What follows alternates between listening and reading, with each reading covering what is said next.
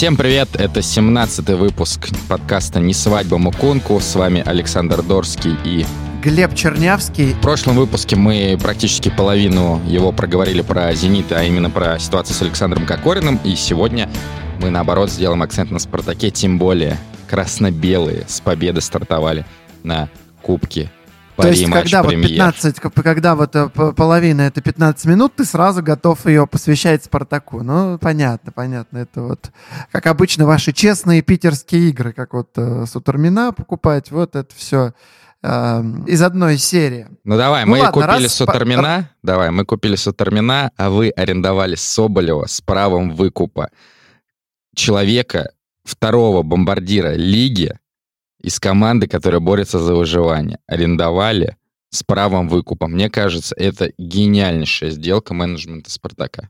Саш, ты, кстати, вот я сейчас, ты обычно пытаешься меня вот ткнуть в матчасть. Соболев третий бомбардир, потому что первый твой любимец Артем Дзюба, про которого ты тут только хорошее всегда говоришь, а второй Эльдер Шамуродов, потому что он не бил пенальти, а только третий Соболев а что ж ты вот сейчас, вот гениальная сделка, это, а когда мы в личке переписываемся, ты сразу начинаешь говорить, что вот якобы агент Соболева все красиво для себя сделал, выкуп обязательный, вот эти вот конспирологические теории строишь, и только потом, когда уже появляются инсайды, что выкуп не обязательный, ты успокаиваешься. Вот почему вы э, в Санкт-Петербурге, вы завидуете, да, что у вас всего лишь два нападающих, а третьего не пускают э, в команду обратно, то есть в «Зените» лимит по нападающим нападающим. Как в СССР был лимит а, по ничьим, а в Питере лимит по нападающим, и ты, вижу, уже весь обзавидовался, что Соболь не к вам. Это очень странно, что нападающий с российским паспортом переходит не в «Зенит». Глеб, если ты московский журналист, и ты сливаешь переписки с людьми из Санкт-Петербурга, это не означает, что твой медиа-статус будет таким же, как у Василия Уткина. Поэтому, на самом деле, конечно, э, мы с Глебом э, чуть-чуть, по-моему, обсуждали действительно трансфер Соболева. И если серьезно, то действительно единственный момент, который меня тут может вообще смущать, и, собственно, он смущает, это действительно размер э, комиссионных, потому что Сергей Егоров, он же футбольный Бигги. Кстати, Сергей, мы очень вас ждем в подкасте в нашем «Не свадьба Мукунку».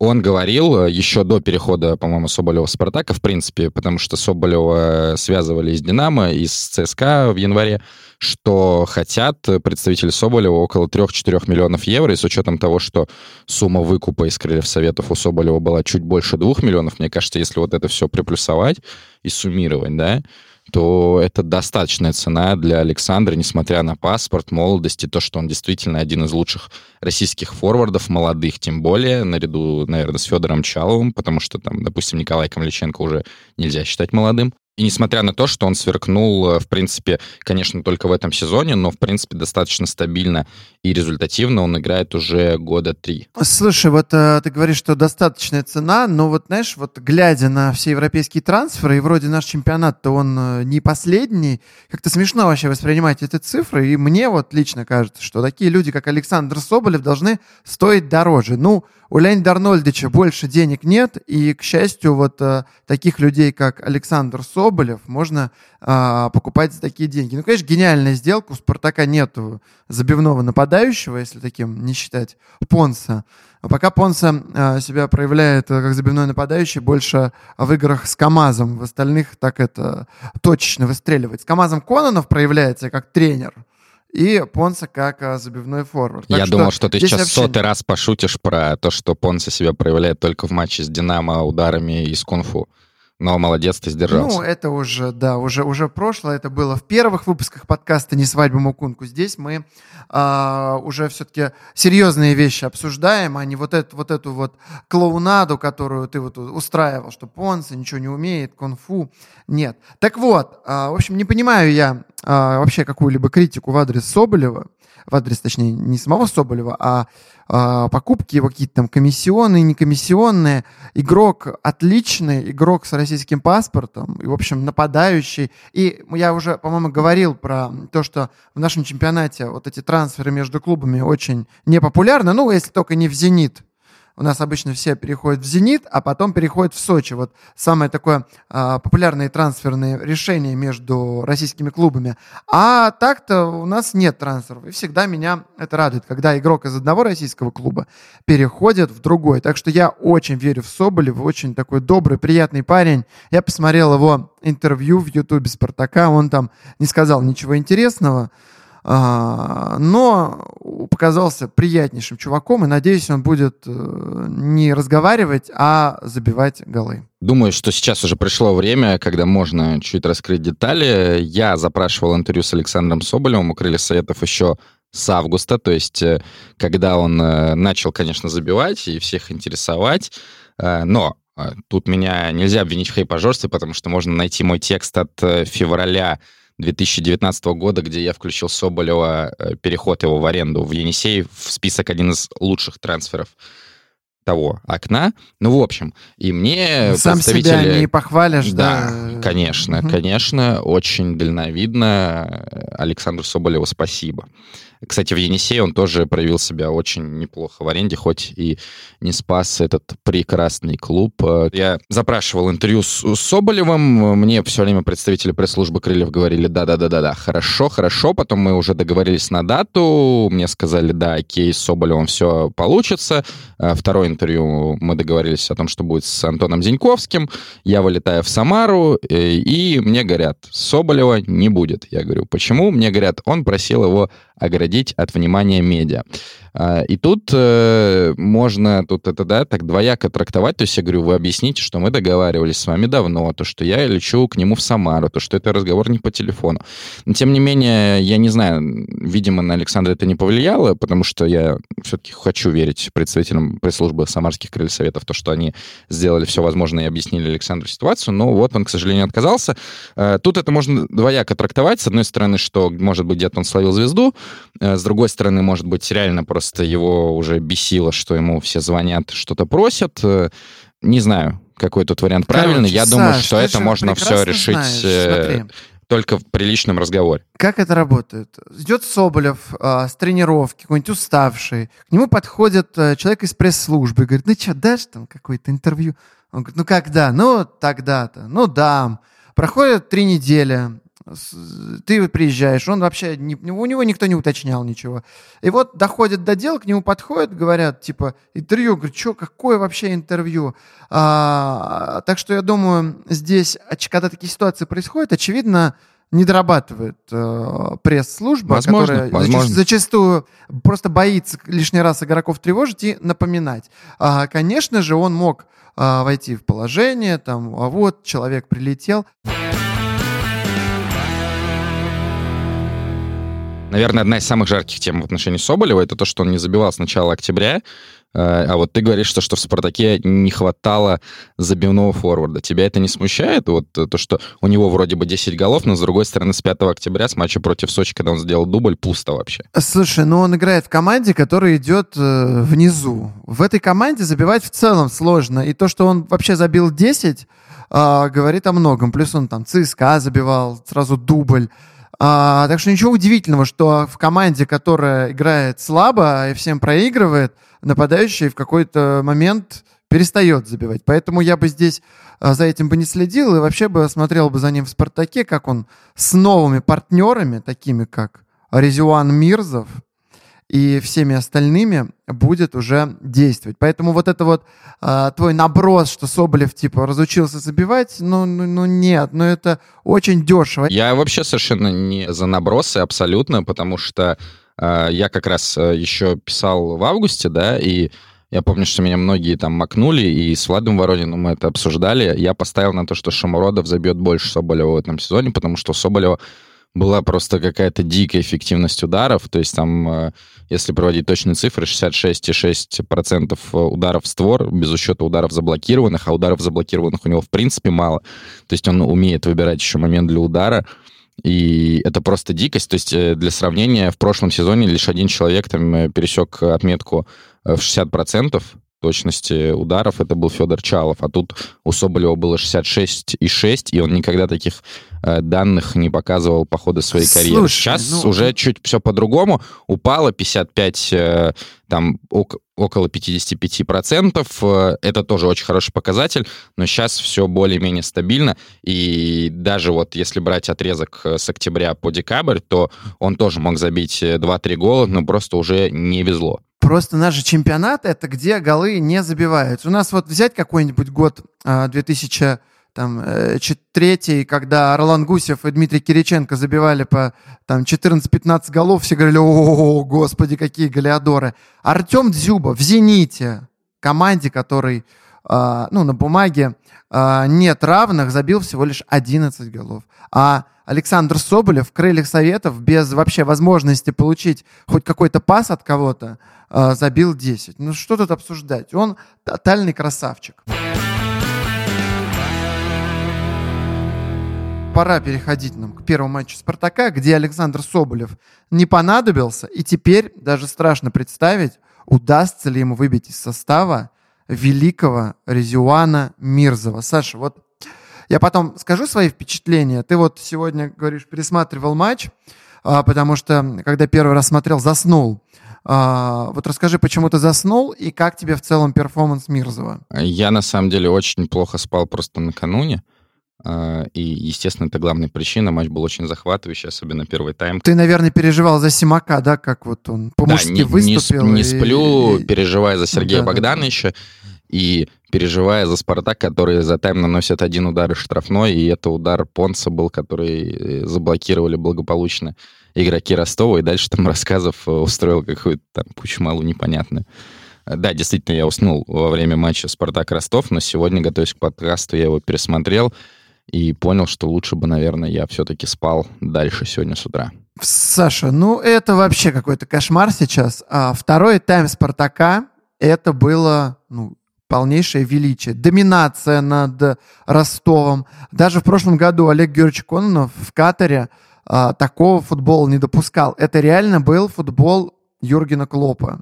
Спартак убегал в контратаке вот, быстрее, чем вот эти вот, а, э, быстрее, чем Салах, Мане, Фермина. Все это вообще так классно Которые получалось. не перешли в Спартак, по мнению, но могли перейти, по мнению скаута да, бывшего Спартака Аверьянова. Да, пасы из центра поля, будто там, я не знаю, Хендерсон их выдает, там, Глушенков какие вырезает вещи. Нет, вот тот Спартак, который мы сейчас увидели, это, конечно, нечто. Просто видна работа ТДСК, а, как команда готова к этому сезону. Это же не как в прошлом году, когда Коннов провел первый сбор, заложил функционалку и приехал всех в Катаре обыгрывать. В этот раз все сбор прошли, поэтому тут уже такое не предъявишь. Ну, поэтому, ну, кстати, и все а... играли товарищеские матчи еще, а у Спартака это был первый матч в году вообще. И, э, ну, какая это, разница? мне кажется, просто деталь, да, которая ни о чем не говорит, но просто, мне кажется, стоит важным об этом сказать почему-то. И очень важно, что Мирзов ты видел, как он реализовывал свои моменты, насколько уверенно, как вот ты говоришь, э, вот эти удары в стор ворот у Соболева с аномальной э, точностью наносятся. У Мирзова так вообще получается 100%. И в первой ситуации он не растерялся, переиграл вратаря. Во второй ситуации это уже, ну реально, вот Месси настолько уверенно выбегает один на один, как э, в этот раз получилось у Мирзова. Я просто восхищен, и это в очередной раз доказывает, что Олег Георгиевич Коннов а, его взял, ну, потому что это нормальный футболист, но, к сожалению, в его руках все портится.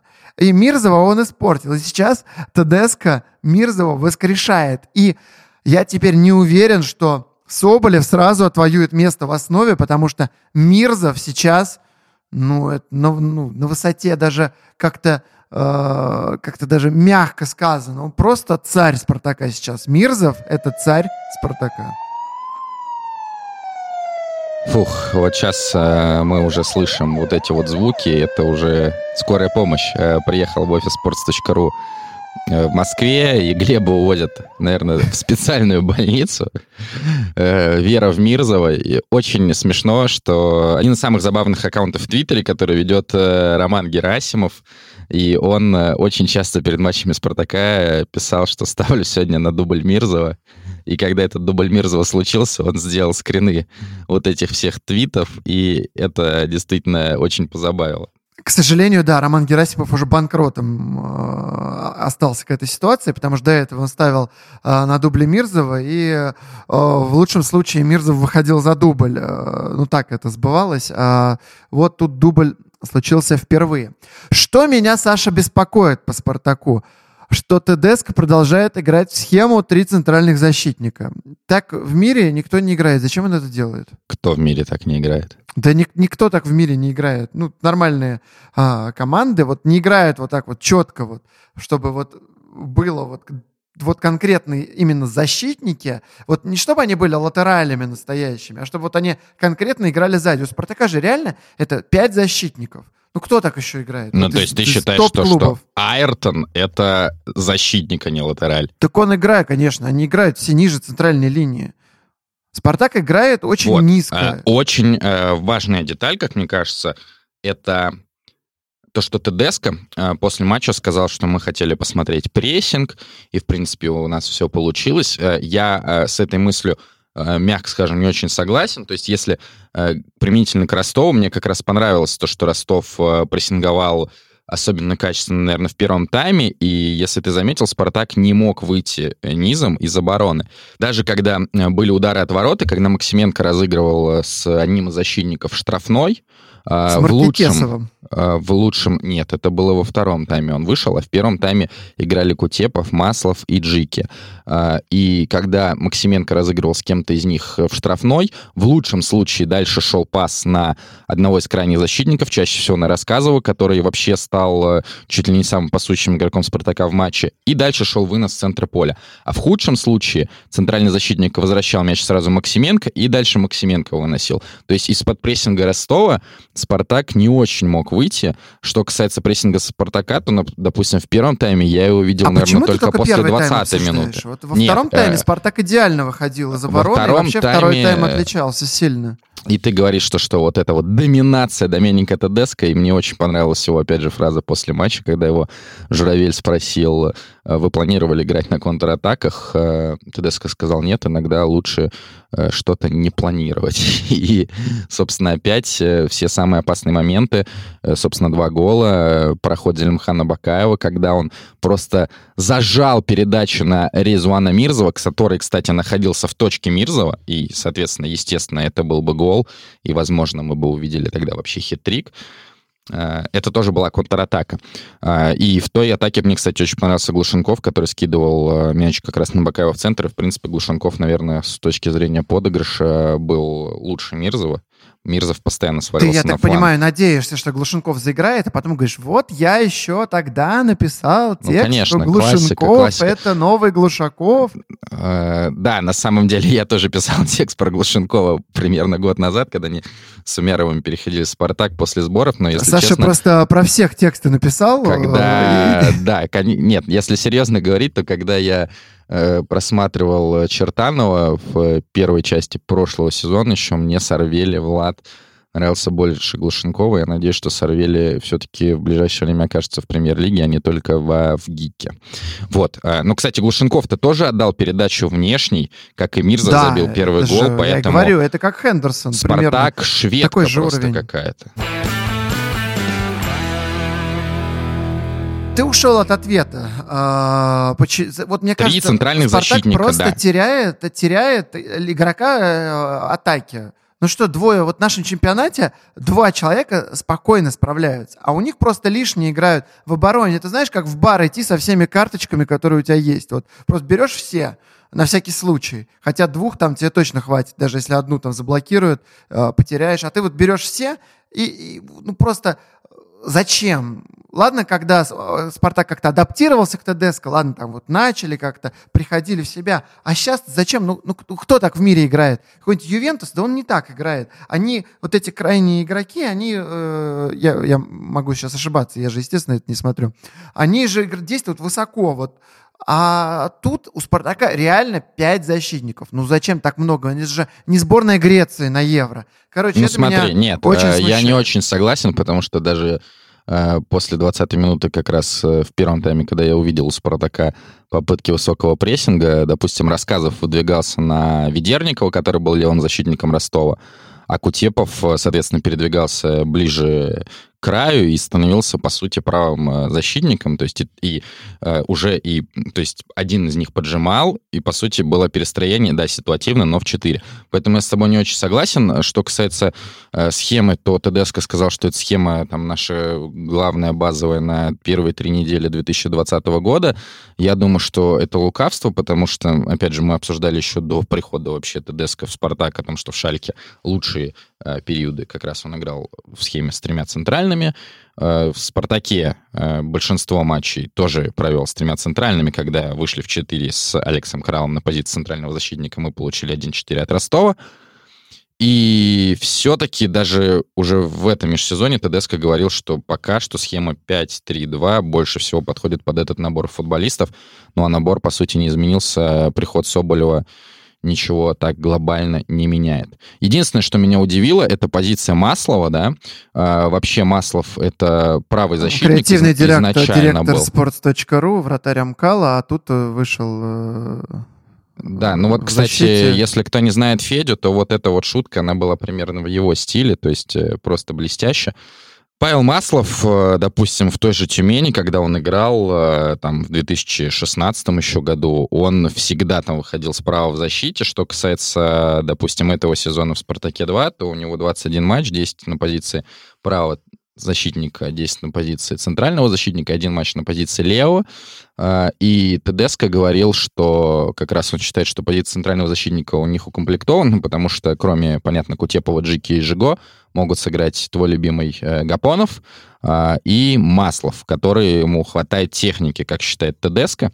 Э, что меня удивило тут, не позиция сама Маслова, что он был центральным защитником, а именно его роль, потому что он был страхующим в тройке, а Кутепов играл правее, и это меня действительно чуть удивило, потому что даже в «Спартаке-2», когда они играют в три центральных, то Маслов все-таки играет правым центральным, а центральным в тройке играет Гапонов. Слушай, и... а ты когда говоришь, что Маслов в Тюмени играл правозащитник, ты же можешь вообще говорить, он там нападающего играл, там снег чистил, никто же не в курсе, и ты просто В Тюмени берешь нападающего под, играл только Евгений Савин, мне кажется. Под, подгоняешь какие-то вот эти было. мысли под а, какую-то версию. Саша, очень удобно, молодец, ты классно устроился. Так вот, что еще я хочу сказать? А, что Тедеск так играет, потому что он понимает, что можно вообще не париться, и чемпионате России, ну, не, то, что там футбол играть не умеет, можно и в пять защитников всех обыгрывать.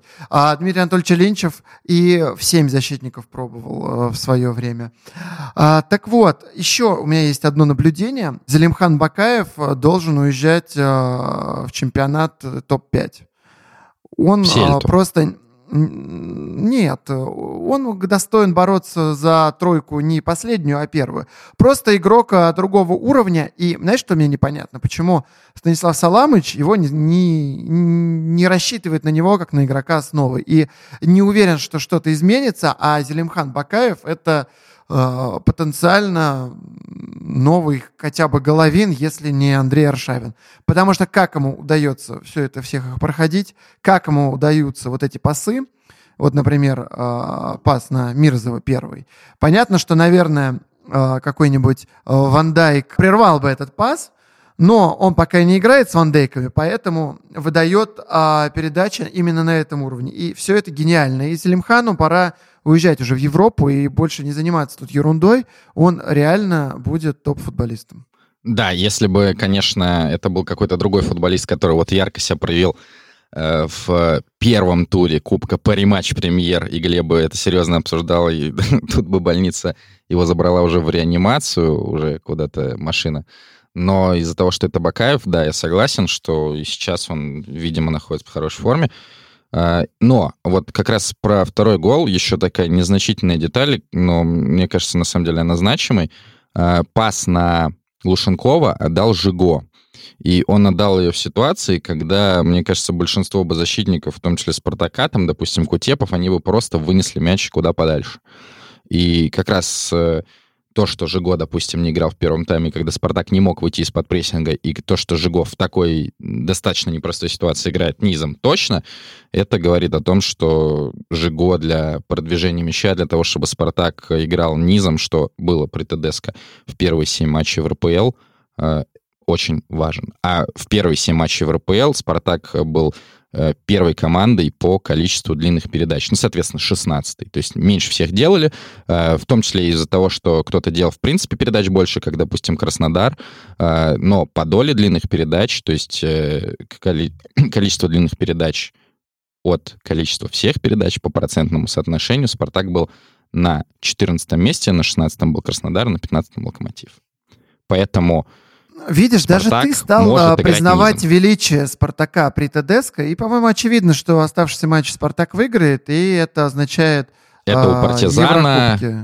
Это а, у партизана... И, вот, больше это не, будет, не будет больше да. поражений. Все, сейчас э, Говорил а, Гордеев же сказал, Говорил Гордеев сказал, что с участием партизана Кубок матч премьера обрел международный статус. Вот тебе и Еврокубок.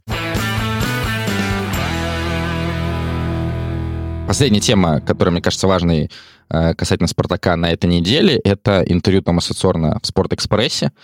И э, мой э, любимый момент, хотя на самом деле там интересных моментов было достаточно, это, конечно же, то, на какой позиции играет Алекс Крал, на какую позицию его рассматривали. Я думаю, что вы уже знаете, что меня просто бесило, когда Цорн говорил, что Алекс Крал это был наш первый номер на позицию опорника.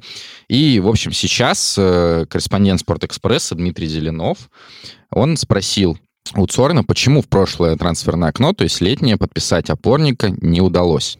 Ответ Цорна. Почему же мы взяли опорника? Это Алекс Крал. На что Зеленов, э, в принципе, справедливо заметил. Но все-таки он не классический опорный полузащитник и склонен к другой позиции. И тут Сорн выдал э, вообще лучшее. Почему же не классический? Это универсальный исполнитель, в сборной играет выше, также может действовать на месте центрального защитника, но у нас он опорник. Мы его видим именно так. Правильно, вот средняя арифметическая. Ответ Сорна на, на тот же вопрос, на который он сам поставил, Саш, почему а он не, классический. Средняя арифметическая. Сорн высчитал. Ты же любишь цитировать таблицу умножения, а здесь э, не видишь очевидных вообще э, моментов. Ну, правильно, берем центрального защитника и эту плеймейкера, складываем, делим на два, и получается опорник. Что здесь непонятного? Над чем ты смеешься? Я ни над чем не смеюсь, мне кажется, выводы по этой фразе все делают сами, но Цорн признался, что будет, э, была возможность подписать опорника, и он сказал определенные вещи, что вот европеец был согласован на всех стадиях, состоялись переговоры, но игрок перешел в другой клуб, потому что он был очень близок с тренером э, в клуб которого, собственно, он перешел. И болельщики «Спартака» очень быстро вычислили, кто это. И эту же информацию подтвердил, опять же, футбольный Бигги. Это Штефан Илзанкер, который первую часть сезона играл за Red Bull э, Лейпциг. Он перешел в Айнтрахт. Э, это австриец, 30-летний, который, в принципе, э, в последние годы не попадает в стартовый состав Лейпцига. В принципе, он играл нем еще при Ральфе Хайзенхютле, а тренер Айнтракта Ади Хютер, с которым Эльзанкер работал в Редбуле Зальцбурге. Вот Саш, кто все вот эти история. люди? И, по-моему, здесь вообще нечего обсуждать. 30 лет, австриец, вместо этого, не футбольная страна, вместо этого мы берем 21-летнего чеха, футбольная страна.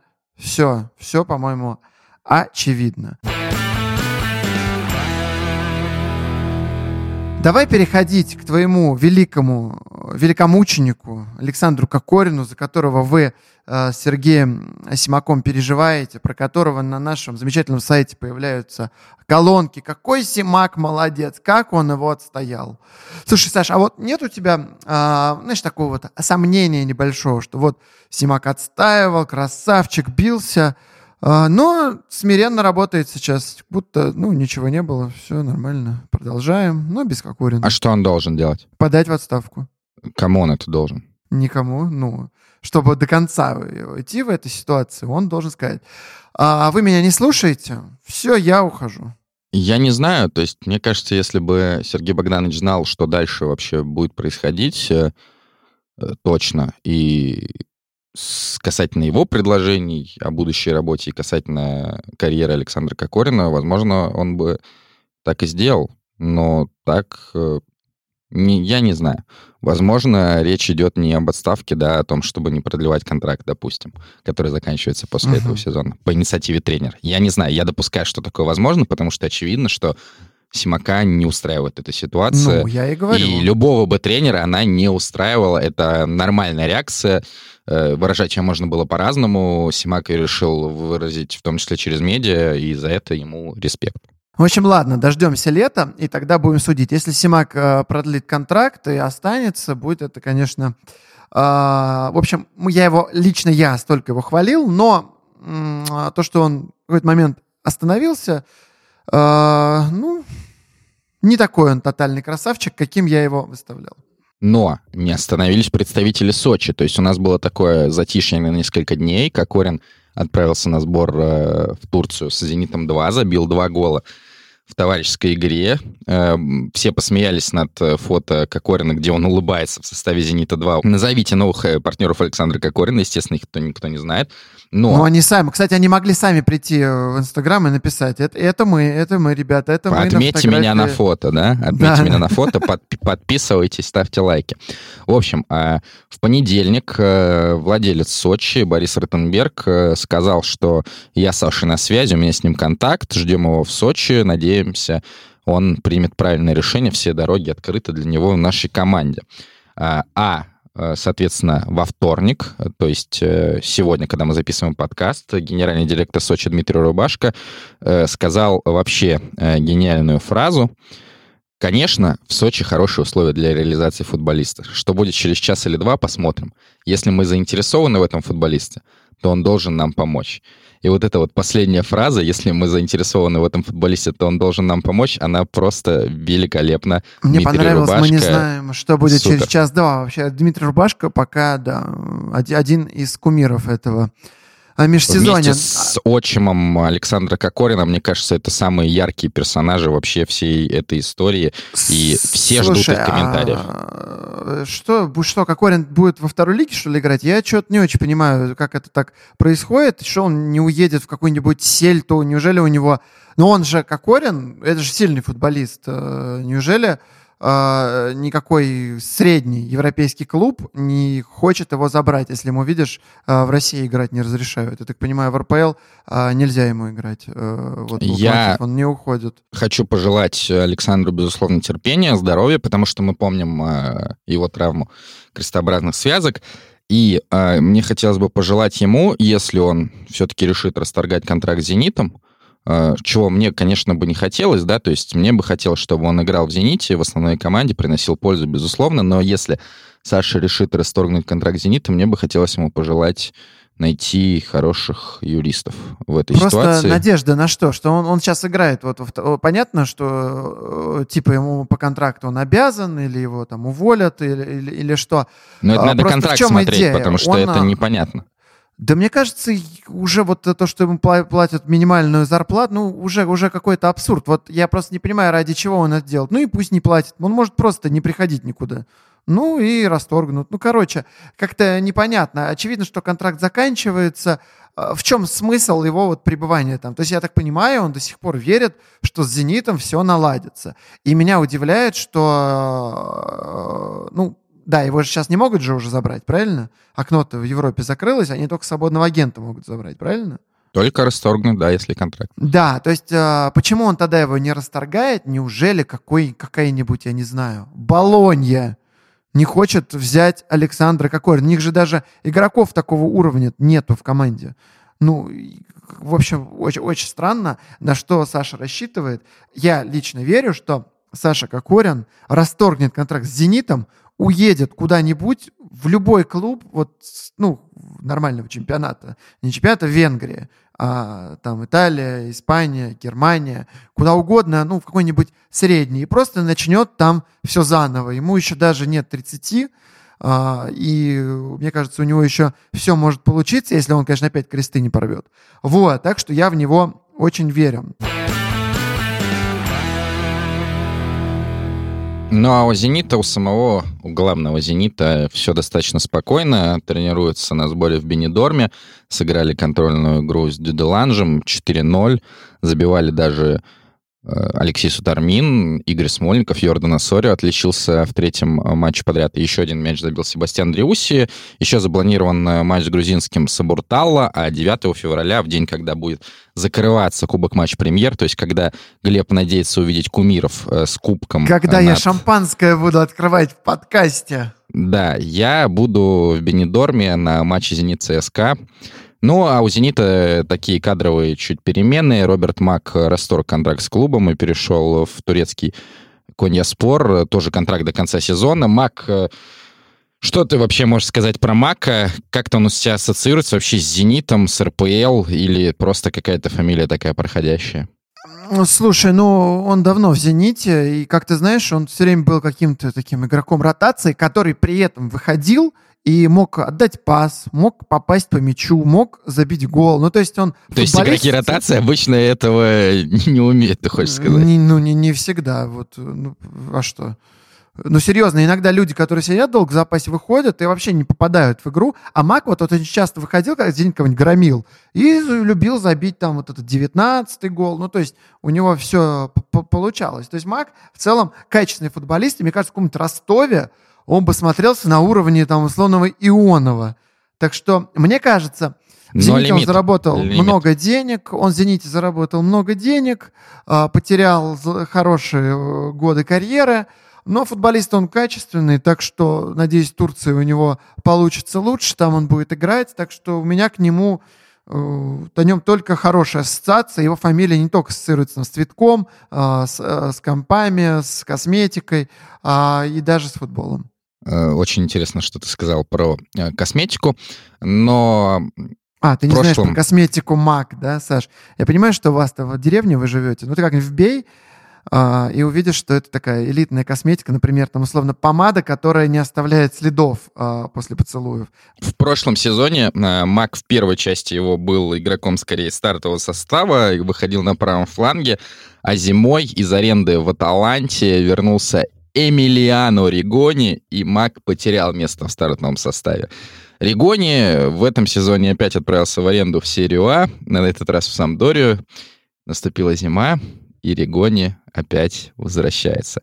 Мне кажется, это уникальный случай, реально нужно изучить, э, сколько вообще футболистов, я не знаю, там в 21 веке отдавались в аренду два сезона подряд на год, и возвращались досрочно. Это уникальный случай для РПЛ, так уж точно. И так получилось, что Регони едва ли не самый проблемный аргентинец оказался для «Зенита» хотя еще во время Лиги Европы про Роберта Манчини это казалось каким-то нонсенсом. И если, допустим, касательно таланта, можно было говорить, что вот, там они играют в три центральных защитника, Ригони не привык играть на позиции инсайда, ему лучше на фланге, где больше места, и, в принципе, он такой не особо интеллектуальный футболист, то в Самдоре его выпускали либо, собственно, на правый фланг э, полузащиты, там э, в схеме чаще всего 4-4-2, либо на позиции второго форварда, но ничего не получилось. 9 матчей в серии А, 0 голов. Последний раз он выходил на Кубок Италии 5 декабря еще, а в стартовом составе в серии А он последний раз отыграл вообще 20 сентября против Ромы, с которой он, кстати, провел первый матч вообще свой в Италии в Аталанте, сделал дубль. И тогда все писали про меня плохие слова. И правильно делали. Саш, э, по Регоне, ну что я хочу сказать. У меня вот этот человек ассоциируется с «Зенитом» меньше, чем Мак, потому что, ну, вообще какой-то мутный персонаж. Вообще, я бы аргентинцев не брал в команду, ну, потому что известно, что эти люди э, очень, знаешь, слово необязательные я бы вот здесь предложил. На твоем сердце, вечные... на твоем сердце рубец от кого сильнее? От Кавинаги, от Климента Родригес или же от Кристиана Майданы? А Костяна Майдана я люблю за гол Спартаку Нальчику с штрафного. А вообще, конечно, очень жаль, что Кавинаги не заиграл. Вообще аргентинцы у нас э, не приживаются особо. Ну, вот всякие там Бриентесы и так далее. Ну, кто вот из аргентинцев у нас... А, Нет, кстати, Бриентес вот... был в самом порядке, если брать вот ту Москву. Понятно. Я ну, помню, что нам презентовали Макси Моралеса. Помнишь, такой 168 да, сантиметров? Такой как был. Просто там десяточка, плеймейкер сейчас будет это, Макси Просто Лопесу раздавать. Брака... Бракамонта у нас вот более-менее заиграл из аргентинцев. Ну, всякие, понимаешь, Инсаураль. Домингес, ну, короче... Домингес. Ну, не, Инса Инсу, это вообще, давай не сюда, это игрок объективно более низкого класса, чем э, э, вообще практически все, о ком мы говорили. Был Пореха еще. Ну, короче, они как-то у нас вот не получаются, у них в этом холоде, вот, э, и, и вообще не нужно брать аргентинцев. А этого давно надо было уже отпустить какую-нибудь серию А, пусть он там играет или в себе... Так этот, его отпускают, его, отпу- его отпускают и обратно. Ну, его. видишь, он идет, там идет волна обратно, понимаешь? Ну, в общем, э, я считаю, что аргентинцы просто не подходят нашему футболу, их тут не должно быть. Они все, должны играть в тепле. Вот и все. А зачем он возвращается, я не понимаю. Может, он в Катар вот возвращается, там тепло, вот ему, ему и... Ну, а, он же в Катаре был на сборе первым? Нет, он приехал только сейчас уже в Бенедорм, и как ну, раз там у тоже него тепло. А сейчас День вес, рождения, да. весна наступит, у вас минус 16 в марте, и он не очень понимает, вот вообще зачем жить в таких условиях. А, Поэтому, в общем, Ригу с Ригони все, все понятно. Если в прошлом выпуске мы вот говорили про коронавитора, и что вместо коронавитора могли взять Сантьяго Скасибара, который в это трансферное окно пришел Штутгарта в Герту, как оказалось, Герта сейчас будет становиться топ-клубом. Герта мешок, А, да, то, новый. Да, Герта, Герта новый мешок, и, наверное, сейчас будет э, спорить по уровню ненависти в Германии вместе с Редбулом Лейпциг, то э, вместе с Ригони рассматривал «Зенит» Кристиана Павона. Если ты помнишь, он даже был на чемпионате мира сборной Аргентине, выходил на замену, и мне очень хотелось, чтобы перешел Павон, тоже, как и Аскасибар. Я очень расстроился, когда переходили Коронавитор и Ригони, но у Кристиана Павона тоже так себе история. Он из Боки Хуниорс в 2019 году уехал в аренду в Лос-Анджелес Galaxy.